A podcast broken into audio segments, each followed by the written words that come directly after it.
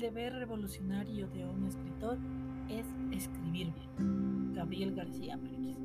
Muy buenos días, mi nombre es Dayana Balseca, pertenezco orgullosamente a la Universidad Técnica de Cotopaxi y a continuación les voy a responder a la pregunta, ¿por qué la redacción administrativa es importante en mi carrera? La redacción administrativa es de suma importancia en mi carrera, ya que estoy estudiando para profesionalizarme en la licenciatura de gestión de la información gerencial.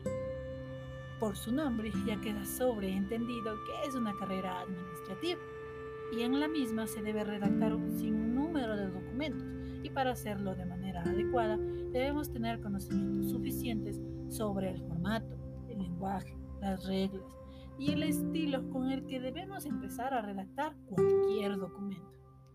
Y todos estos y muchos más conocimientos nos brinda la redacción administrativa.